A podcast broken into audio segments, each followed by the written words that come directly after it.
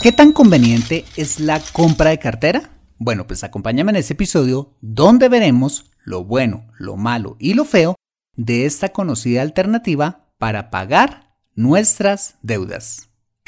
Despegamos.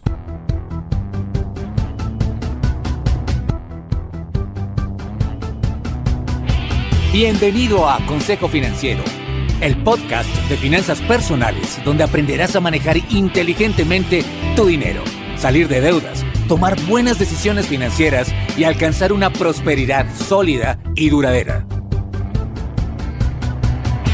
Consejo Financiero son finanzas personales prácticas para gente como tú que desean transformar su futuro financiero. Bienvenido a bordo.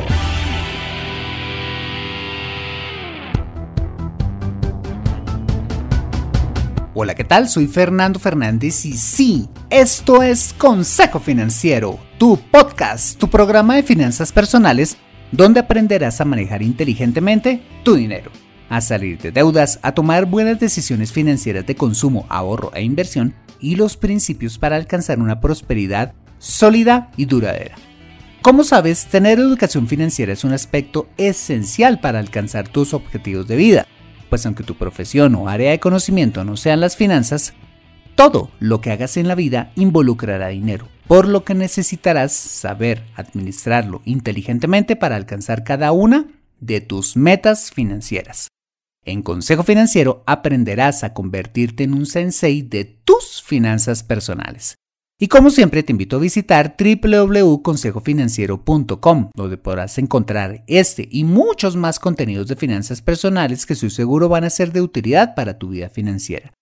Asimismo, te recuerdo que puedes encontrarme en LinkedIn como Fernando Fernández Gutiérrez y en Instagram como Consejo Rayita al Piso Financiero.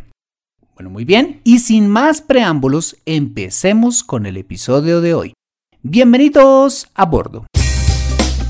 Hoy en día, las entidades financieras compiten ofreciendo mejores tasas de interés en sus productos y uno de sus caballitos de batalla hoy en día es la famosa compra de cartera, que no es más que el ofrecimiento de un nuevo crédito a una tasa más baja, con la que el cliente podría consolidar todas sus deudas en una sola, a través de la apertura de una nueva tarjeta de crédito o un préstamo rotativo o de plazo fijo. Pero bueno, ¿Deberías aceptar ese ofrecimiento si en tu caso tienes deudas por pagar? Bueno, pues analicémoslo juntos en este episodio. Muy bien, arranquemos con las ventajas que ofrece la compra de cartera. En primer lugar, la compra de cartera podría significar un ahorro significativo en el pago de los intereses en todas sus deudas, pues claramente los bancos se mueren de ganas porque tengas tus deudas con ellos y para poderle robar un cliente a la competencia, pues deben ofrecerte una tasa de interés mucho más baja para que les digas que sí. Pero ojo, la compra de cartera es buena para ti si y solo si te la ofrecen cumpliendo dos condiciones. La primera condición es que te la ofrezcan al mismo plazo o a un plazo menor al que tienes tus actuales deudas.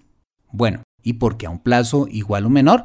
Fácil, porque a mayor plazo, aunque tengas una tasa de interés más baja, terminas pagando más intereses, simplemente porque a mayor plazo abonas menos a capital cada mes y al abonar más lentamente a capital, el banco tiene la oportunidad de cobrarte, ojo, mayor número de veces intereses por el capital adeudado, que por cierto, vas devolviendo a cuenta gotas cuando los plazos son más largos. Veámoslo con un ejemplo numérico. Supongamos que tu deuda actual es de, digamos, 5 mil dólares y la tienes a un plazo de 24 meses a una tasa del 15% efectivo anual. Si pagaras tu deuda en ese plazo, pagarías al final 5.760 dólares, es decir, 760 dólares en intereses. Ahora bien, Supongamos que otra entidad financiera te llama y te ofrece una flamante compra de cartera por esos mismos 5 mil dólares, pero a una tasa del 12% efectivo anual. Uy, atractivo, ¿no? pero ojo, a un plazo de 48 meses. ¿Sabes cuánto terminarías pagando al final con esta compra de cartera?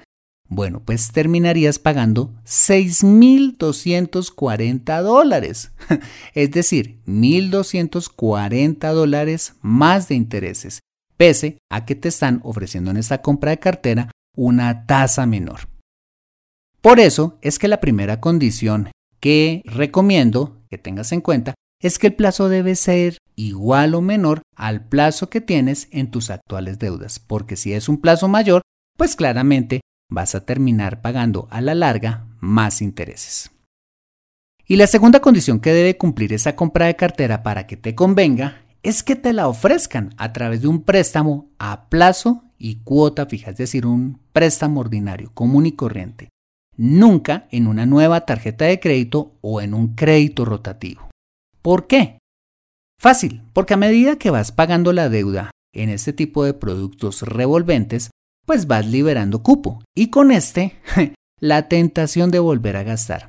Mientras que en un préstamo de consumo a plazo fijo, una vez terminado, pues no se puede renovar y con ello le cierras la puerta a la tentación de volverte a endeudar. Conclusión. La compra de cartera es buena para ti siempre y cuando el plazo sea igual o menor que el plazo al que tienes en tus actuales deudas y que sea a través de un préstamo, ojo, de plazo fijo, no se te olvide. Pues claramente no es un buen negocio para ti si te la ofrecen a un plazo mayor, así sea con el tentador anzuelo de una cuota mensual más baja, y menos en una tarjeta de crédito o un cupo de crédito rotativo. Por favor, no caigas en esta trampa. Acompáñame después de este mensaje, donde veremos ahora lo malo, lo feo y algunas recomendaciones en torno a la compra de cartera. Regresamos en breve. Me siento atascada en mi vida financiera y no sé por dónde empezar. Quiero ahorrar para la universidad de mis hijos, pero no sé dónde hacerlo. Me gustaría invertir en fondos de inversión, pero no sé dónde ni cómo. Deseo tener un seguro de vida, pero no entiendo del tema. Quisiera planear mi jubilación, pero no tengo quien me asesore.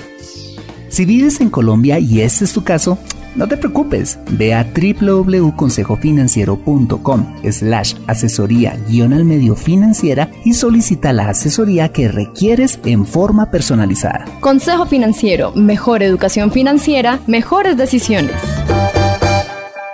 Regresamos a Consejo Financiero. En el primer segmento de este episodio vimos lo bueno de la compra de cartera, pero teniendo en cuenta las dos condiciones importantes que debes tener en cuenta para que ésta lo sea. Ok, ahora veamos las desventajas que tiene la compra de cartera. En primer lugar, la compra de cartera, ojo, puede ser muy peligrosa cuando, atención, no devuelves los plásticos, cierras las cuentas o cancelas definitivamente los productos objeto de la compra de cartera. Una cosa es pagar las deudas que tienes con tus antiguos productos y otra bien diferente es ir a la entidad financiera a cerrarlos definitivamente, eliminando los cupos de crédito que siguen estando activos. Está científicamente comprobado que la mayoría de las personas que se les ocurre hacer compra de cartera no cancelan sus productos antiguos, ¿ah? por sentimentalismo o porque quién sabe, Equivocadamente la gente cree que por tener un cupito libre en la tarjeta de crédito puede ser una supuesta bendición a la hora de una emergencia, imagínate. Bueno, pues el riesgo de esto es que si no eres radical y cierras definitivamente esas mugres tarjetas viejas o cupos de crédito rotativo, o sea lo que sea que tengas, puedes terminar, ojo, doblemente endeudado, así como terminaste endeudado la primera vez. Aquí te hago una pregunta en la cual te pido que seas sincero. ¿Qué te hace pensar que con cupos sueltos por ahí no vas a caer en la tentación de volver a gastar? Y esto me lleva a lo feo de la compra de cartera, y es que cuando la haces, realmente estás tratando con los síntomas de la enfermedad, más no en la causa de la enfermedad. ¿Y cuál es la enfermedad en este caso? ¿Tus deudas? No, son tus hábitos financieros. Esa es la verdadera enfermedad financiera. ¿Por qué? Porque la verdadera razón de que estés endeudado es por la forma en que estás manejando tu dinero, No porque mágicamente tus tarjetas de crédito se hayan salido de la billetera a solas sin tu permiso a gastar, ¿ah? o porque el banco te haya puesto una pistola en la sien. No, estás endeudado porque probablemente no tienes orden con tu dinero, porque gastas más de lo que ganas, porque no haces un presupuesto, porque andas de antojo en antojo, porque te has ido de vacaciones o has comprado tu carro con deuda, o porque simplemente te has acostumbrado a pagar cuotas mensuales como un normal de tu vida financiera. En ese orden de ideas, la verdadera solución a tus problemas de deudas no es hacer una compra de cartera, que viene siendo una solución temporal o en otras palabras, un pañito de agua tibia a la hora de ponerle solución a tus deudas. La verdadera solución es ponerle orden a tus hábitos financieros. ¿Cómo? Haciendo un presupuesto para cerrar el grifo y evitar gastar más de lo que te ganas. ¿ah? Haciendo un plan agresivo para salir de deudas, abonando más de lo que los pagos mínimos te exigen y, de otra parte, comprometerte a no volver a endeudarte, cerrando todo producto que te ofrezca crédito. Eso sí, que es una verdadera solución o cirugía financiera para solucionar tus problemas de deudas. Si quieres saber en detalle cómo hacer un presupuesto y cómo salir de deudas, te invito a escuchar los episodios número 3 y 4 de mi podcast. Bueno, muy bien, esto fue un breve resumen de lo bueno, lo malo y lo feo de la compra de cartera, una alternativa hoy en día muy ofrecida a la hora de pagar las deudas. Te cuento que haciendo este episodio reflexionaban lo siguiente y es que en la vida tendemos a ponerle curitas a problemas que lo que realmente requieren es de cirugías profundas que solucionen de raíz los dolores crónicos que padecemos.